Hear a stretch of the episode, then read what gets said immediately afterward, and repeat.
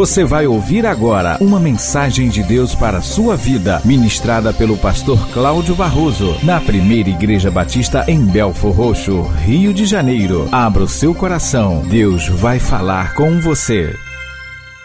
Por que, que Jesus entrou montado em um jumentinho? Por que Jesus não entrou montado num cavalo? Por que Jesus não entrou sentado em uma carroça, em uma charrete? Puxada por cavalos. Primeiro, porque era sinal de coerência com o plano divino. O jumento, ele era o meio de transporte das pessoas, mas também utilizado para transporte de carga. A Bíblia, ela está cheia de fatos que narram a presença e a utilidade de burrinho. Quando o profeta sai da sua terra e está indo para comissionado para amaldiçoar o povo hebreu que estava passando. Balaão, o sentado, estava sobre um jumento. Quando José, ele pega a sua esposa Maria e eles saem, vão fazer uma viagem, estão indo para o Egito. Maria está sentada sobre um jumento. Agora é Jesus que vai entrar em Jerusalém. E é uma entrada triunfal, diz o texto. Em muitas Bíblias está acima, dizendo a entrada triunfal de Jesus. No Antigo Testamento, Deus proibiu aos reis que tivessem cavalos, porque aqueles que tivessem cavalos em seu exército, amados, eram considerados muito mais poderosamente equipados para a guerra, porque cavalo representava poder. Quem tinha cavalo podia ter carro de guerra. Ninguém podia ter carro de guerra puxado por um jumentinho. O jumento não anda correndo, o jumento anda devagar. Mas o cavalo não, o cavalo trota, o cavalo é muito mais alto, o cavalo é muito mais forte, o cavalo é muito mais imponente. E os carros de guerra eram puxados por cavalos. Mas também os exércitos que tinham cavalos, os cavaleiros, eles tinham possibilidade de, acess, de acessar e matar muito mais inimigos, porque o cavalo empina, o cavalo dá coice, o cavalo ah, morde, e um guerreiro sentado sobre um cavalo, ele com uma lança ou com uma espada mais longa, ele consegue destruir, matar muito mais inimigos. Com aquele cavalo, ele passa por cima de um monte. Então, o cavalo era símbolo de poder. O cavalo estava para aquele tempo como uma arma muito poderosa hoje. Hoje nós vemos países como Rússia, como Estados Unidos, e vez por outra a gente ouve falar de um ou outro país aí desenvolvendo uma arma de guerra mais possante. Por quê? Porque isso representa poder. Quem tem uma arma maior, mais forte, mais poderosa que o outro, tem mais poder. E Deus proibiu que os reis de Israel tivessem cavalos. Deuteronômio capítulo 17, versículo 14 a 16 diz: Quando entrares na terra que te dá o Senhor teu Deus e a possuíres, e nela habitares, e disseres: Estabelecerei sobre mim um rei como todas as nações que acham ao redor de mim, estabelecerás com efeito sobre ti como rei aquele que o Senhor teu Deus escolher. Homem estranho que não seja dentre os teus irmãos, não estabelecerá sobre ti, e sim um dentre eles. Porém, este não multiplicará para si cavalos, nem fará voltar o povo ao Egito para multiplicar cavalos, pois o Senhor vos disse: nunca mais voltareis por esse caminho. Por quê? Porque eles não deveriam confiar no poder humano para dar a eles proteção.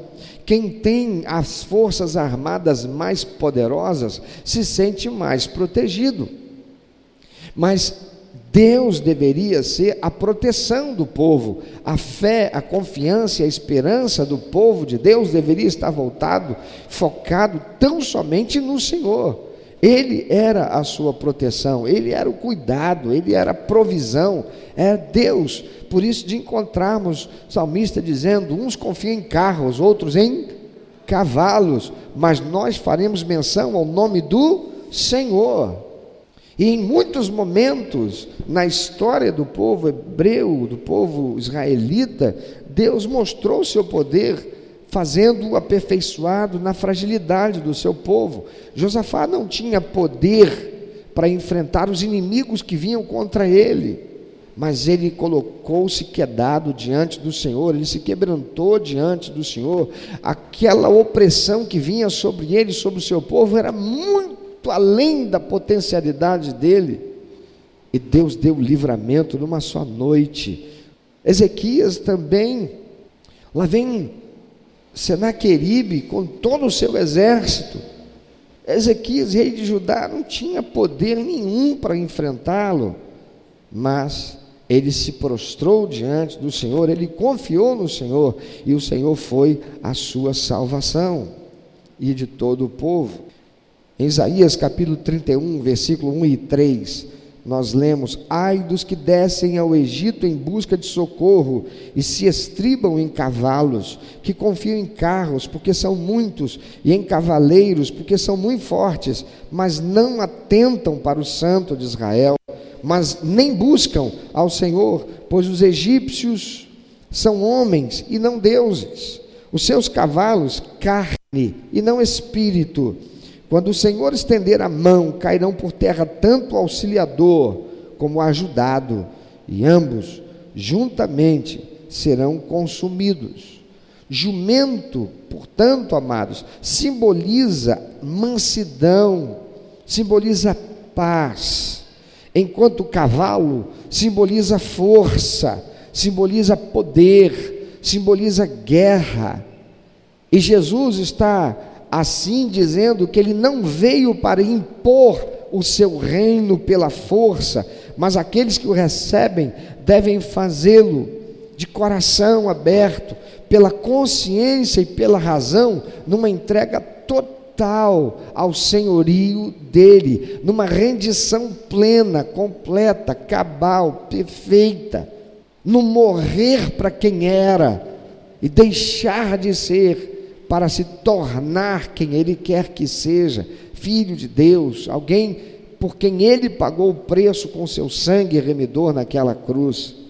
Jesus está sentado num jumentinho, porque Ele veio para cumprir toda a lei e os profetas. Ele vem sentado no jumentinho, porque Ele quer transmitir essa mensagem da parte de Deus. É na dependência do Senhor. Esse é um reino de mansidão e de paz. A palavra do Senhor nos instrui dizendo: não é por força, não é por violência, mas é pelo meu espírito. Tem muito crente aí já arrogante, achando que é alguma coisa e se esquecendo da palavra de Deus. Aqueles que ficam recalcitrando Aqueles que ficam batendo de frente acabam pagando o preço da sua desobediência. Por quê? Porque o reino de Deus não é tomado pela força. O reino de Deus é construído pelo amor. E quem ama, obedece a Deus. Quem ama é humilde para submeter-se ao Senhor. Aquele povo, eles recebem Jesus eles aclamam Jesus, que vem sentado num jumentinho. Ele não vem como todo-poderoso, ele não vem como grandioso, ele não vem como vitorioso aos olhos humanos, ele não vem trazendo uma aparência daquilo que os homens esperam encontrar. Ele vem trazendo uma aparência de fragilidade. Afinal, ele era o Emanuel, o príncipe da paz, o maravilhoso, o conselheiro, o Deus forte, mas que é príncipe da paz. A segunda razão por Jesus vir sentado no jumentinho é para que a escritura do Antigo Testamento fosse cumprida, afinal, ele veio para cumprir toda a lei e os profetas. A montaria que o nosso Senhor Jesus escolhe, portanto, é um burrinho. E talvez nós, presunçosos, tivéssemos escolhido um cavalo imponente um manga larga, marchador. Por que Jesus faz menção aos cavalos do Egito? Porque até hoje é reconhecido os melhores cavalos do mundo como sendo os cavalos árabes, os cavalos que são daquela região do Oriente Médio, do Egito, são conhecidos como os cavalos mais fortes, né? Talvez não seja em nossos dias, mas naquele tempo era. Então Jesus ele não vem, ele vem num burrinho, não vem num cavalo. Eu vejo crentes que ficam aí às vezes deixando de dar em casa uma condição melhor para a mulher, para os filhos, ou de ter uma condição melhor, mas não deixa de comprar aquele carrão, investir naquele carrão. O carro de menos valor é tão bom quanto, ele só não tem tantos balangandãs, tanta, tantos itens de conforto a mais. Você não liga a chave, ele diz bom dia, boa tarde, como vai? Vamos para onde? Né? Ele não vem já com o navegador de GPS que você clica ali, tem a voz do pastor Cláudio dizendo: Olá, como vai você? Já orou antes de sair? Não. Mas ele anda, ele é, e ao invés de pegar aquilo, a diferença, e investir no seu futuro, da sua família, ou mesmo, melhor ainda, ou tão bom quanto, no reino de Deus, consagrando ao Senhor, porque quem investe no reino de Deus, meu amado, é bíblico, não fica sem retorno, porque aquele crente que é caixa d'água, a fonte da água não seca para ele, mas não, prefere gastar naquele carrão, porque tem uma necessidade de aparência. Eu conheci muitos assim, conheço outros assim, gente que tem necessidade de aparência. Eu vejo algumas igrejas por aí ensinando isso, que você, para ser um crente, você então tem que ser vitorioso, você não pode ter enfermidade, ficar gastando com remédio você tem que andar com o melhor carro, porque Deus te ama e Deus é o todo-poderoso, dono da prata e do ouro. Então você tem que andar com o melhor, você tem que comer do melhor, você tem que ter o melhor. E tem um monte de crente que, para não parecer para o outro lá, porque o outro senta, olha para ele e se compara: é, eu estou melhor, meu carro é melhor do que Fulano. Aí o outro começa, gasta o que não pode, se compromete financeiramente para ter um carro só para entrar na igreja e ninguém olhar para ele e dizer assim: hum, fulano deve estar tá passando pela prova, porque é o carrinho dele. Jesus ele vem num burrinho, ele escolhe um burrinho, queridos, porque ele não seguia por razões meramente humanas, mas por critérios divinos. Um cristão verdadeiro, um cristão que anda em autenticidade de vida, não se deixa levar por critérios humanos, ele se conduz pelos critérios divinos. E segundo Mateus, a nota, ele diz que é para que se cumprissem também as palavras de Deus registradas em Zacarias capítulo 9, versículo 9. Dizei à filha de Sião: Eis que o teu rei vem a ti, manso e montado sobre um jumento num burrico, filho de jumenta. Mas Jesus não veio montado em qualquer jumento. Ele manda os discípulos irem e entrarem na cidade. Ele diz lá: vocês vão encontrar um jumentinho, filho de jumenta, e vai estar amarrado. Ele nunca trabalhou, nunca fez nada para ninguém. Ele é zero bala. Aí eu já ouvi pastores, já ouvi gente até gente aí é, cantor famosíssimo, cantora famosíssima, de uma igreja muito séria, mas falaram uma asneira, uma besteira, porque se envolveram com a teologia da prosperidade também. Para dizer, está vendo, meu irmão? Você tem que ter o melhor, porque Deus é o Deus da prosperidade. Está pensando o quê? Jesus, quando escolheu o burrinho, não foi qualquer burrinho, não. Ele pegou um burrinho zero bala. Isso é que tem que ser a vida do crente, meu irmão. Você tem que, você tem que colocar diante de Deus, porque você tem que ter carro zero. Bota a tua vida com fé, consagra a Deus a sua, o seu melhor em adoração lá, porque Deus vai te dar o de melhor, o zero. Irmão, isso é uma ignorância. Isso é forçar a palavra de Deus e dizer o que ele não está dizendo. Não está dizendo. Acontece que para Jesus, que era o Deus encarnado, ele vem sentado naquilo que ninguém tomou e profanou para coisa alguma, que não fosse para consagração do uso dele. Veja que primeiro a ser o utilitário daquele bem, aquele jumentinho era o bem do seu possuidor, foi Jesus tem uma lição interessante aqui que nós devemos ter, porque a palavra de Deus diz: em primeiro lugar, buscar o quê?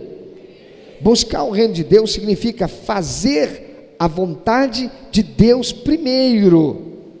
O primeiro a utilizar aquele jumentinho não foi o seu proprietário, foi Jesus.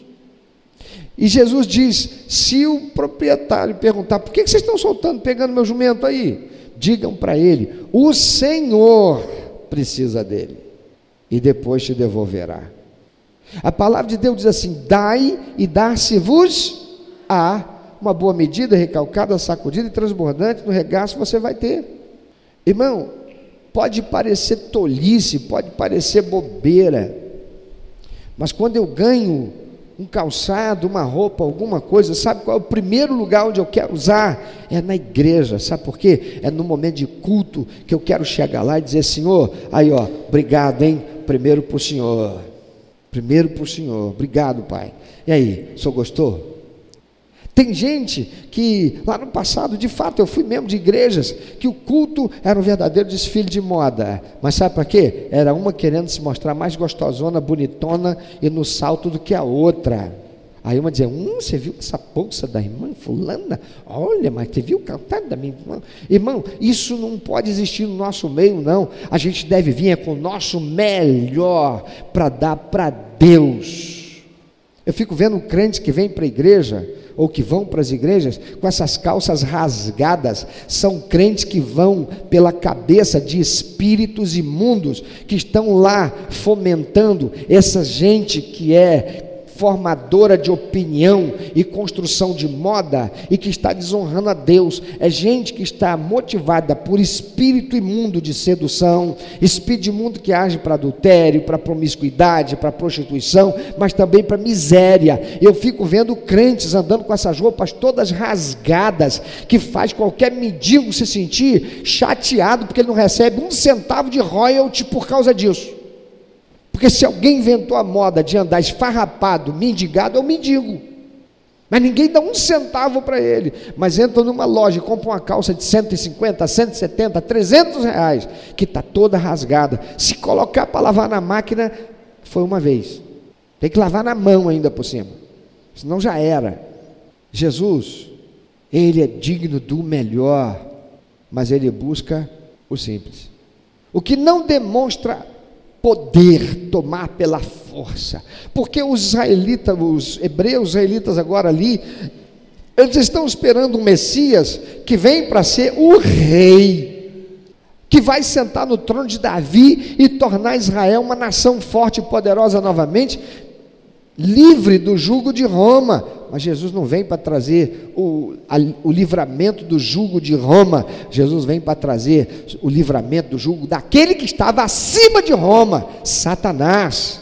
Ele veio para colocar em liberdade todo cativo, aquele que verdadeiramente está cativo, porque meu irmão, estar cativo não é ser um povo que está tendo que pagar impostos altíssimos para uma nata que vive na corrupção espoliando e roubando o povo, não. Pior é o povo estar vivendo sob o domínio de Satanás. E tem crente dentro das igrejas ainda assim, sob o domínio de Satanás. Jesus não vem com aparência e com poder humano para confrontar a Roma, ele vem para confrontar Satanás. Porque se eu venço Satanás, eu venço Roma. Cadê o Império Romano? Deixou de existir. Cadê o Império Romano? Se tornou Império Cristão. O perseguidor deixou de perseguir e se converteu. Venço Satanás. Eu venço a opressão humana. Venço Satanás. Eu venço o traficante. Venço Satanás. Eu venço o corrupto. Venço Satanás. Eu venço o mal que está na sociedade. Mas eu tenho que vencer Satanás. Não é por força, não é por violência mas tem tanto crente arrogante dentro das igrejas. Tem tanto crente insumisso dentro das igrejas. Tem tanto crente que quando vai para a faculdade, por mais que é alertado, desanda, porque se deixa levar por aquilo que ouve lá, esquecendo a Bíblia. Lê tanto, estuda tanto livro e tem que fazer, mas esquece de ler a palavra de Deus e continuar alimentando na sua mente, na sua alma, no seu coração os princípios e valores de Deus. Aí daqui a pouco começa a achar o que não achava antes. É, eu acho que não tem nada a ver isso aí. Aí começa a carne dominar sobre o espírito. E aquilo que antes não fazia por temor de Deus, por compreensão, por consciência, começa a ter agora as suas regras sendo afrouxadas, os seus escrúpulos afrouxados pela inclinação da carne para fazer o que desonra a Deus. E começa a achar que não tem nada a ver, até porque fica olhando para o mundo gospel. E dizendo, olha lá, olha ali, Olha lá. E vê exemplos que são sucesso. São lá campeões no YouTube, são youtubers, são bloggers, são cantores. A maioria deles até tem pastor antes do nome. E volta e meia tem um virando escândalo, porque é escândalo. E muitos, e muitos, e muitos ainda estão por aí por vir. Jesus, ele entra, como diz Zacarias, manso e montado sobre um jumento, um burrico, filho de jumenta.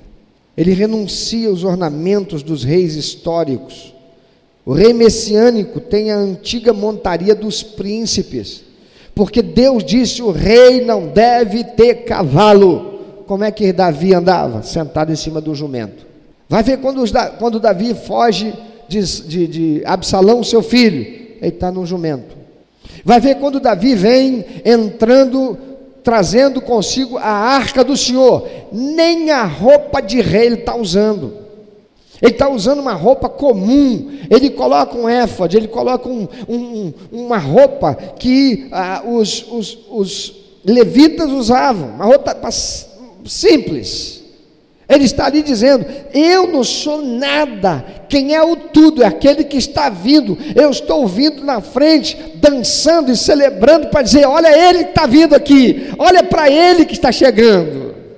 Porque a arca era a presença do Senhor no meio do povo. Ele está feliz, ele vai na frente dançando, celebrando, porque o Senhor está vindo. E aí Mical, a esposa dele, filha de Saul, olha lá de cima do palácio, toda cheia de 500 quilos de reboco na cara, 300 quilos de balangandã de ouro pendurado aqui, ali, a colar, quase não tem espaço para cobrir de tecido o corpo. Olha para ele, desdém. Agora se vê se aquilo ali é atitude de rei, se fazendo um plebeu pelado, está lá igual pelado. Por que pelado? Porque ele não está com as roupas de rei, porque ele sabe que o rei da glória é aquele que está entrando com ele. Ele é só o arauto, aquele que vem anunciando: Eu estou feliz porque o rei está vindo. Jesus renuncia os ornamentos dos reis históricos, porque o rei messiânico tem a antiga montaria dos príncipes. Cristo realiza essa profecia no chamado Dia de Ramos. Por que chamado Dia de Ramos? Porque quando Jesus vem entrando naquele burrico, os seus discípulos vinham aclamando Aí vem o rei, eis que vem o rei, Osana nas alturas, aquele que vem em nome do Senhor. E o povo começou a ouvir e aí eles sabem quem é ele, eles sabem que ele é aquele profeta extraordinário, através de quem o poder de Deus se manifesta para curar enfermos, poder de Deus se manifesta para transformar a realidade das pessoas mais necessitadas e carentes, das pessoas que não têm recursos, os cegos passam a ver, os surdos passam a ouvir, ouvir os leprosos ficam limpos, os mancos e os coxos passam a andar, e até os mortos ressuscitam. Ele transformou a água em vinho e manteve a alegria daquele casamento. Ele é o Senhor, ele é o Rei, ele é o filho de Davi, o prometido, ele é o Messias, não pode ser outro. Então eles vão, eles cortam ramos de plantas e vão jogando no caminho por onde ele vai passar com o seu jumentinho. Outros estendem suas capas para que ele passe por cima, porque eles com isso estão dizendo: ele não pode pisar em qualquer lugar. Nós temos que expressar honra para aquele que é o filho de Davi. Então eles fazem menção ao texto do Salmo 118, versículo 25 e 26 26, eles cantam: Ó, oh, salva-nos, Senhor. Nós te pedimos, ó oh, Senhor, concede-nos prosperidade. Bendito que vem em nome do Senhor. A vós outros da casa do Senhor, nós vos abençoamos. Eles reconhecem Jesus e o aclamam, Hosana nas alturas, aquele que vem em nome do Senhor. Mas eles estão pensando que Jesus vai instaurar o reino messiânico sentando na cadeira de Davi e os reunindo numa grande revolta, fazendo com que todos os judeus que estão espalhados pelo mundo voltem para lá e expulsem os romanos e voltem a ser a grande nação de Israel. Mas seis dias depois é a Páscoa. Jesus é traído, ele é preso. E agora aquela multidão é chamada até o pretório primeiro na casa de Caifás. E lá quem eles veem? Aqueles que eles aclamaram como Messias e o Rei, com as mãos amarradas, sangrando por pancadas que recebeu desde a hora que foi preso, sendo levado até lá. Humilhado, ele não fala nada. Eles veem depois Jesus no pretório lá, sob o poder de Roma, representado por Pilatos. Ele está amarrado, ele é cuspido, ele é zombado, batem nele, ele nada fala. E aqueles que naquele domingo o exaltavam, agora olham para ele e dizem: não pode ser ele, se fosse, ele não fala nada. Talvez ele esperasse uma palavra dele dizendo: povo, eu sou o Senhor, o prometido, vocês não vão fazer nada. Bastava uma palavra de Jesus, mas ele fica calado mudo, como a ovelha que era levada para o sacrifício. Jesus está ali calado. Então aquela gente toda, toda aquela turba, incentivada pelos mestres, pelos doutores da lei, pelos religiosos do seu tempo, pelas autoridades religiosas, que deveriam saber que ele era e quem ele era. Mas eles estavam esperando também outro. Outros não queriam nunca nem a realização dessa profecia, por quê? Porque comiam na mão de Roma, eram corruptos, liderando a religião judaica. Como muitos pastores corruptos estão nos templos hoje e estão usando hoje os altares das igrejas e os púlpitos, corruptos, corrompidos pelo poder humano, corrompidos pela política. E então aquele povo diz: aquele mesmo que dizia Hosana ao rei. Agora eles dizem crucificam, porque eles viam nele alguém diferente de quem ele esperava. Sabe, meu irmão, minha irmã, quando você começa a pegar e dizer assim, não, não é bem assim, mas não.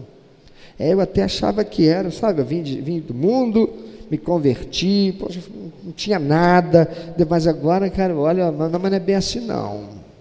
Aquele povo que viu Jesus fazer milagres, aquele povo que tinha o testemunho de um vizinho que ele viu desde pequeno, cego, agora está enxergando porque Jesus curou. Aquele povo agora diz: crucificam, crucificam. Sabe, deixa eu te mostrar uma coisa. Está vendo essa imagem? Aqui é a cidade de Jerusalém. Isso aqui são os muros, os portões de entrada. E lá em cima, na parte mais alta, era o templo de Herodes. O templo de Herodes era muito maior que o templo que Salomão construiu.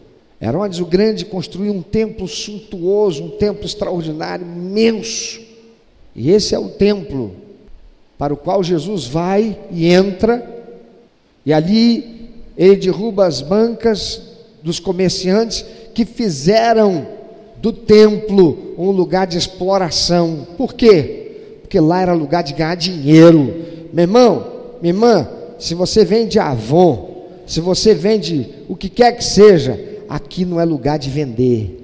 Igreja não é lugar de comércio. Se amanhã, lá no futuro, a gente tiver aqui uma biblioteca, não é para ter lucro, para ganhar dinheiro, para fazer nada, é para servir você, para você comprar algo com preço digno, justo, mas não para te explorar ou para ganhar dinheiro. Igreja não é ambiente para a gente vir para cá e ficar fazendo negócio e trazendo revistinha dia de domingo, de segunda a sábado, meu filho. Não tem culto, a não ser no dia de culto de quarta-feira. Fique à vontade, mas não faça disso aqui um lugar para ganhar dinheiro. Não há problema. Se você é um profissional liberal, se você é um vendedor, o que seja, vem para cá durante a semana se encontra, não tem problema. Mas dia de culto, quando tem mais gente, não é lugar nem a hora para você fazer isso. E lá tinha os camaradas que quando as pessoas vinham, não tinha às vezes uma ovelhinha, tinha que comprar. Ele pegava, comprava a preço exorbitante.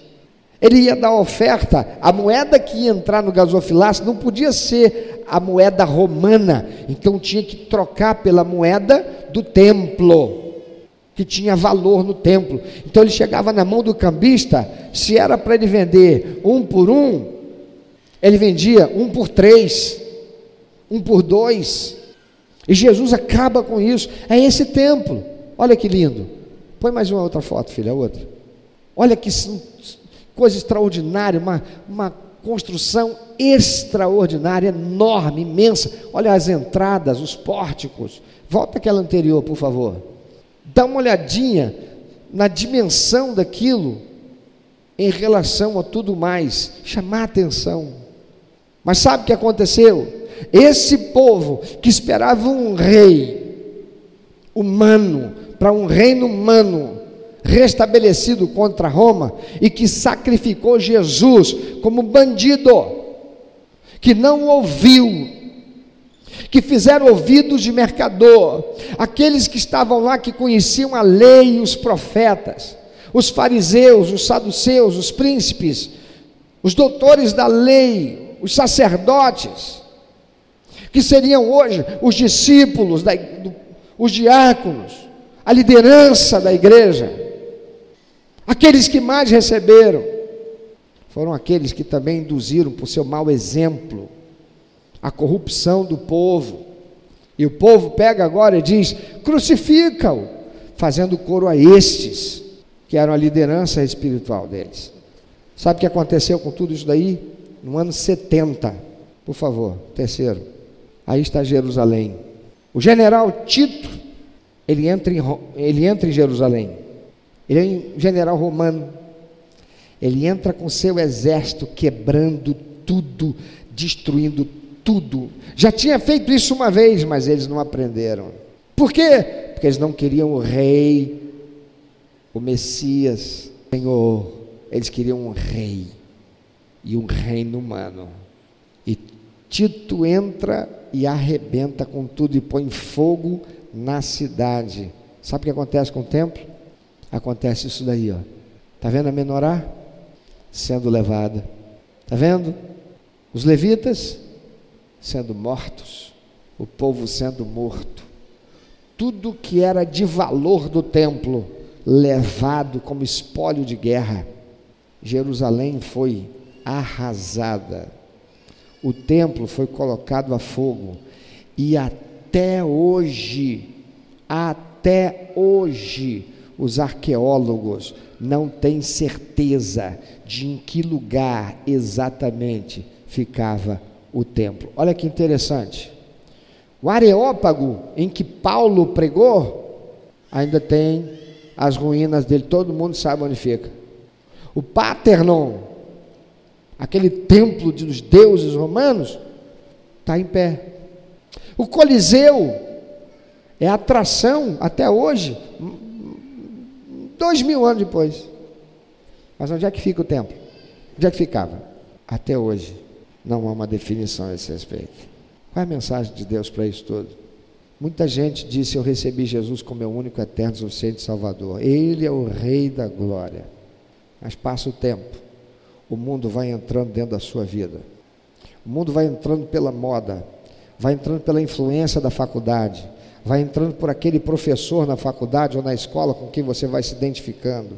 Satanás vai movendo as, as peças do xadrez para levar você a se tornar alguém corrompido e para que os seus escrúpulos espirituais vão sendo deixados para lá e você vai se afastando até você se tornar vergonha para Deus, até você começar a verdadeiramente ferir o coração de Deus. Mas Jesus, ele deu exemplo. Ele veio no jumentinho, porque ele é o Senhor da paz. Amém? Maravilhoso isso? Mas 70 anos depois, olha para Jerusalém, olha para o templo.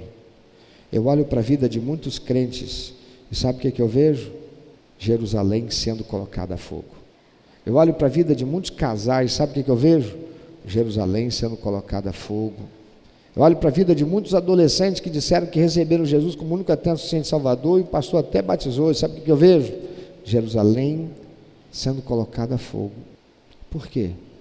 Porque Jesus deixou de ser o Rei da glória e ele se tornou o Senhor, a quem eu amo. Oh, como eu amo o Senhor. Ele só não é mais o Senhor da minha vida. Jesus é o Senhor da sua vida. Então, por que que o mundo a carne e o diabo. Às vezes está gritando tanto, a tal ponto, de você que era mais dócil, de você que era mais humilde, de você que era mais submisso, não ao pastor, mas ao pastor também, por consequência da palavra de Deus. Por quê? O que está acontecendo? Jesus não entrou forçando a barra, mas a quem muito é dado, desse é muito exigido. Aquele povo rejeitou Jesus. 70, no ano 70. Aquele templo que era, aspas, para a glória de Deus, não tinha glória de Deus, porque ficaram com a glória dos homens e Deus deixou ser destruído. Querido, deixa eu dizer uma coisa para você: Deus não está nem aí para o seu carro, Deus não está nem aí para o seu dinheiro, Deus não está nem aí para as tuas roupas, Deus não está nem aí para a sua posição na sociedade, Deus não está nem aí para coisas materiais, e você fica arrebentando e se arrebentando por causa de coisas materiais, por causa de posição, por causa de vaidade, e você vai dando lugar ao diabo para que o fogo consumidor venha. Volte-se hoje para o Senhor, aquele que vem sentado no jumentinho, e diga para ele: que entre, Senhor, hoje de novo o Senhor que é o Rei da glória. Que a minha vida espelhe a tua glória. O reino do Senhor que traz paz. O reino do Senhor que traz equilíbrio. O reino do Senhor que traz satisfação. O reino do Senhor que traz prosperidade na minha alma. Porque de nada adianta ter tudo humano se eu não tiver a paz do reino do Senhor em mim seja em mim o reino e a glória do Senhor, porque eu quero que entre de novo o Senhor da glória para ser Senhor na minha vida. Eu me arrependo dos meus pecados, eu me arrependo por me deixar ser levado pela sedução desse mundo. Senhor, eu quero andar na santidade do teu reino que entre de novo em mim o Senhor, o Rei da Glória. Meu amado ouvinte, você que ouviu esta mensagem, se Deus tem falado ao seu coração, se você foi constrangido pelo Espírito Santo e quer compartilhar isso conosco, quer que nós estejamos orando por você. Se você quer nos informar que você recebeu Jesus como teu único, eterno e suficiente Salvador, se você quer saber um pouco mais a respeito do que fazer para dar prazer ao coração de Deus e viver a vida que o Senhor tem reservado para você, vida de paz, de equilíbrio, de satisfação, entre em contato conosco. Ligue para nós. Anote, por favor, é 21 2761 1059 21 2761 1059. Entre em contato conosco. Deus quer continuar falando com você.